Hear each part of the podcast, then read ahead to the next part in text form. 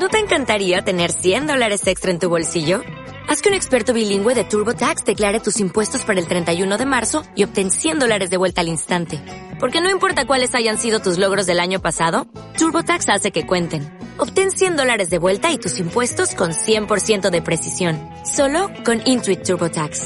Debes declarar para el 31 de marzo. Crédito solo aplicable al costo de la presentación federal con TurboTax Full Service. Oferta sujeta a cambios o cancelación en cualquier momento.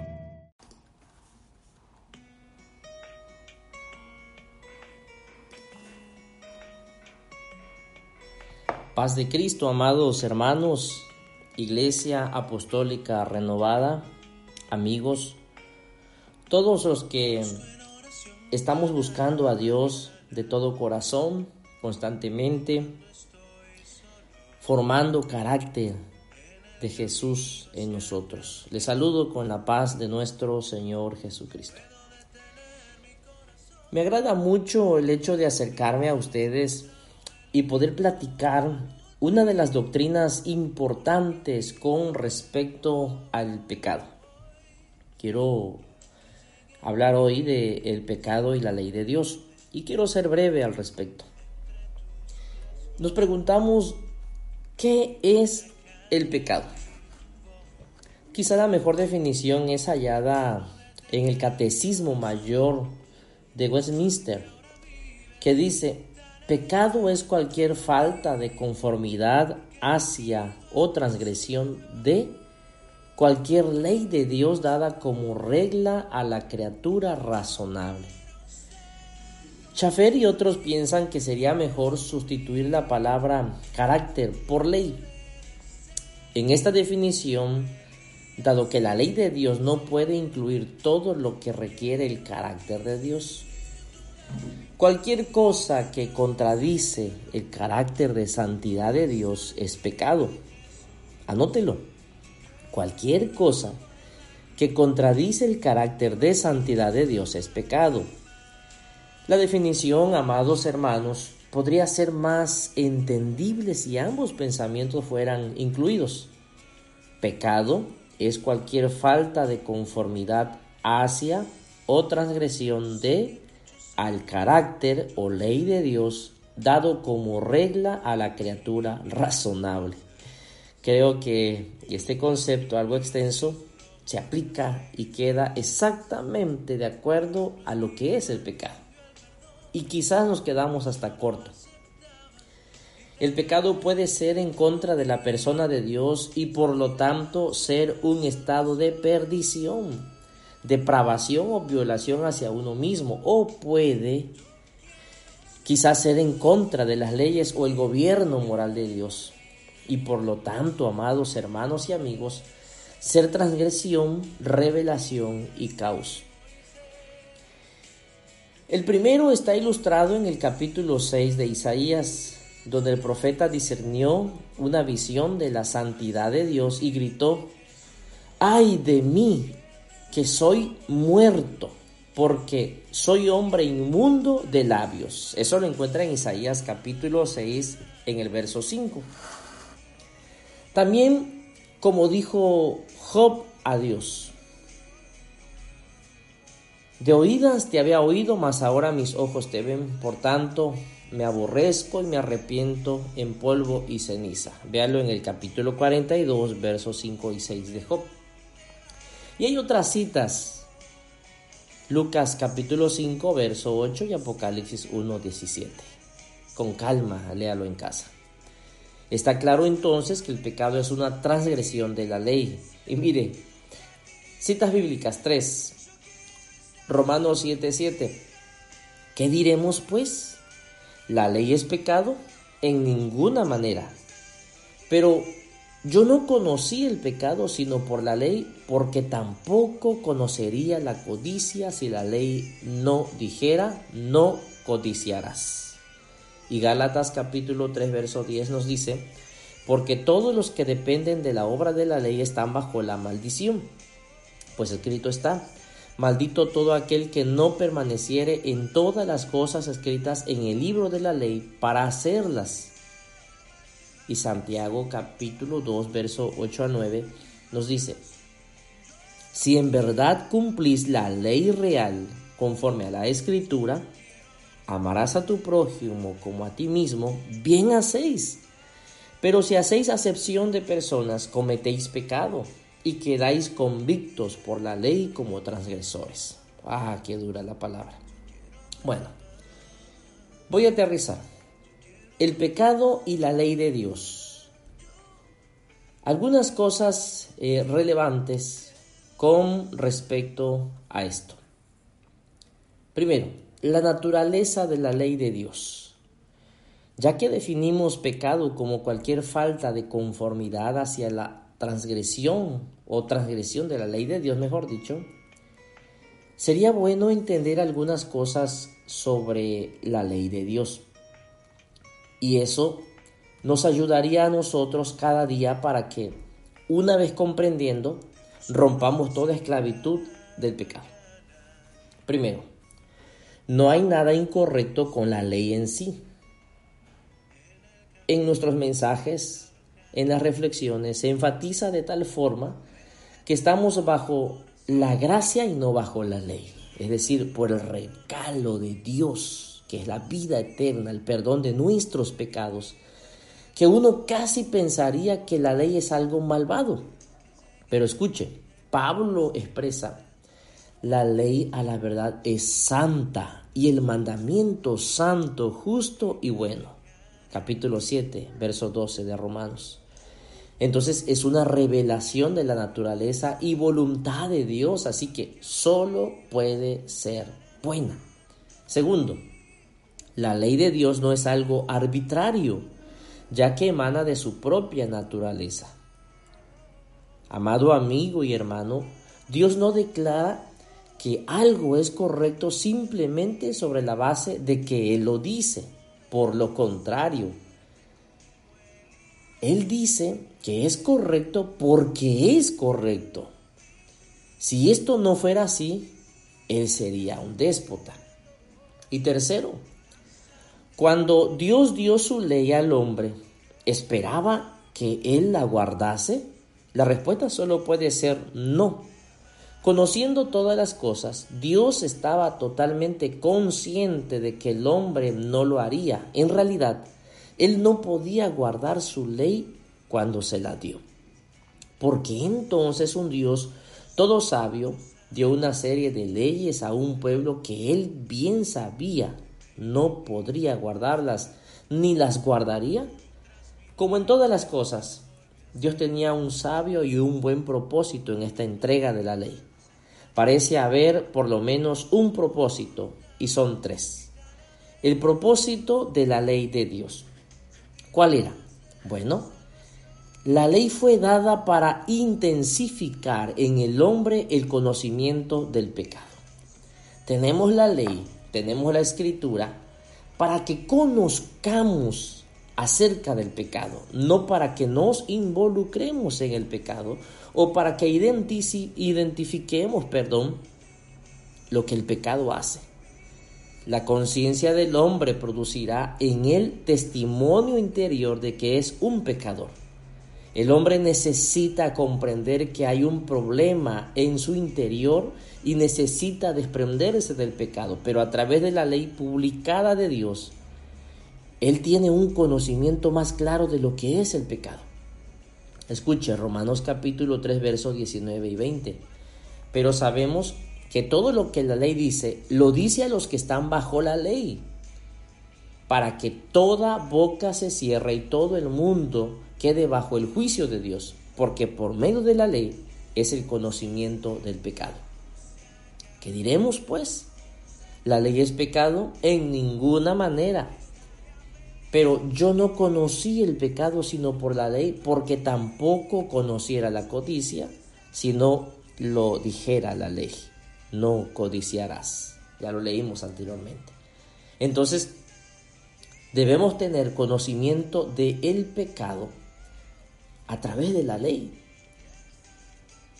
A veces la persona que está pecando necesita ser confrontado con la palabra de Dios y entonces la palabra de Dios le revela que está en una situación de pecado.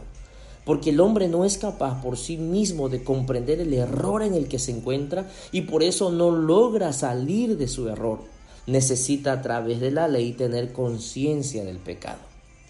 Habiendo aprendido a través de la ley que pecar es el quebrantamiento de los mandamientos de Dios, el pecado ahora toma el carácter de transgresión.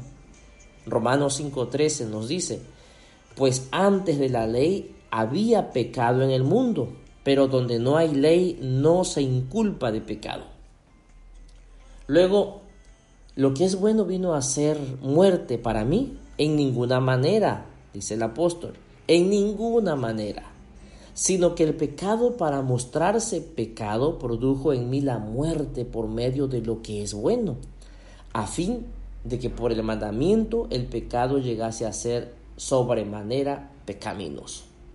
Solamente a través de la palabra de Dios el pecado es revelado. Y entonces nosotros identificamos y vemos claramente que el pecado se convierte en un cáncer, en un daño y necesitamos por conciencia, por fe, por convicción, una intervención divina que rompa con toda esclavitud del pecado. Bueno, dijimos que la ley fue dada para intensificar en el hombre el conocimiento del pecado. Y dos, la ley fue dada para revelar la santidad de Dios. Si hay algún mensaje que nos es dado de los detalles eh, ceremoniales de la ley, ofrendas, requerimientos sacerdotales, etc., es que Dios es un Dios santo y solo se puede acercar a Él en la manera correcta y prescrita y solo en momentos dados. La ley revela la santidad de Dios, de manera que la ley a la verdad es santa. Recuerda Romanos 7:12. Y el mandamiento santo, justo y bueno. Es decir, la ley nos dice cuál es el daño y la intensidad del pecado en nosotros, pero también nos revela qué es el pecado. Porque acuérdese, todo aquel que sabe hacer lo bueno y no lo hace, eso es pecado. Pero también la ley fue dada para revelar la santidad de Dios. Y tercero, la ley fue dada para traer hombres a Cristo. Romanos 10:4 nos dice, porque el fin de la ley es Cristo para justicia a todo aquel que cree. Qué maravilloso. Saber que por la ley estamos prácticamente condenados, porque la misma ley nos revela el pecado, pero la misma ley nos dice que hay santidad en Dios y que por la santidad de Dios no podemos acercarnos. ¿Por qué? Porque hay pecado en nosotros. Sin embargo, la ley fue dada para traer hombres a Cristo, porque el fin de la ley es Cristo. Es decir, a través de la ley, la ley nos acerca a Cristo y entonces Cristo nos acerca a Dios. ¿Por qué? Porque Jesús es el camino, es la verdad y es la vida, y nadie se acerca al Padre si no es a través de Jesús. A la ley se le llama ayo, de manera que la ley ha sido nuestro ayo, dice Gálatas capítulo 3, verso 24, para llevarnos a Cristo a fin de que fuéramos justificados por la fe. La palabra traducida ayo es pedagogía o pedagogo. Y un pedagogo generalmente era el siervo de confianza de una familia romana adinerada que tenía la responsabilidad de supervisar el cuidado general de un hijo desde alrededor de los seis años de edad hasta los dieciséis aproximadamente. Este debía llevarlo hasta las casas de sus maestros o escuelas de entrenamiento físico y traerlo de regreso, cuidando de él en sus horas de juego, al comprar la ley, o mejor dicho, al comparar la ley con el pedagogo del creyente. Pablo tenía en mente la temporaria y puramente provisional naturaleza de este arreglo hasta que el niño llegaba a la mayoría de edad y podía participar plenamente de la herencia de su padre. Amados hermanos, la ley no podía salvar, pero servía para hacer conscientes a los hombres de su necesidad de Cristo, a través de quien solamente podemos ser justificados por fe. La ley a través de sus ofrendas, su sacerdocio y el tabernáculo señalaba a la cruz de Cristo como el único camino de salvación y acceso a Dios. Una vez que vino Cristo, fue recibido como Salvador y Señor por fe, la ley como medio para obtener salvación fue desechada los incrédulos, aquellos que no vienen a Cristo para salvación, todavía están siendo juzgados bajo la ley. Nosotros somos ahora justificados en Cristo. Amigo, si tú no has tomado una decisión, tú vas a ser juzgado por la ley y el juicio por la ley es severa. Pero si tú vienes a Cristo, Él es el ayo. Él es quien te va a poder guiar, te va a perdonar y en Jesús hay salvación y te quitará toda condena y te dará el perdón de tus pecados. Las escrituras enseñan que en la muerte de Cristo el creyente es librado no solamente de la maldición de la ley, la pena impuesta sobre él por la ley, sino de la ley en sí. Gálatas 3:13 dice, Cristo nos redimió de la maldición de la ley, hecho por nosotros maldición, porque está escrito, maldito todo aquel que es colgado en un madero. Romanos 7:4, así también vosotros, hermanos míos, habéis muerto a la ley mediante el cuerpo de Cristo, para que seáis de otro, del que resucitó de los muertos, a fin de que llevemos fruto para Dios. Efesios 2:5 dice, aboliendo en su carne las enemistades, la ley de los mandamientos expresados en ordenanzas. Y Colosenses 2.14 dice, anulando el acta de los decretos, esto me encanta, que había contra nosotros, que nos era contraria, quitándola, quitándola de en medio y clavándola en la cruz. Amigo, hermanos, iglesia, esta liberación de la ley no se refiere solamente a la ley ceremonial, sino también a la ley moral. ¿Te acuerdas? Los diez mandamientos. La segunda carta de los Corintios capítulo 3 versos 7 al 11, por favor léalo en casa. Hace claro que era esa ley que estaba grabada con letras y en piedras, la que había pasado. Esto hace seguro que Pablo estaba escribiendo sobre los diez mandamientos. Escuche. Y si el ministerio de muerte grabado con letras en piedra fue con gloria, tanto que los hijos de Israel no pudieron fijar la vista en el rostro de Moisés a causa de la gloria de su rostro, la cual había de perecer, ¿cómo no será más bien con gloria el ministerio del Espíritu? Porque si lo que parece tuvo gloria, mucho más glorioso será lo que permanece. Aleluya. De allí que el creyente puede darse cuenta que no está bajo la ley, sino bajo la gracia. Pero si sois guiados por el Espíritu, no estáis bajo la ley. Amado hermano, necesitamos erradicar el pecado y entender que si nosotros vivimos en pecado o seguimos practicando el pecado, necesitamos acercarnos a Cristo. Y solo Cristo puede romper la ligadura del pecado.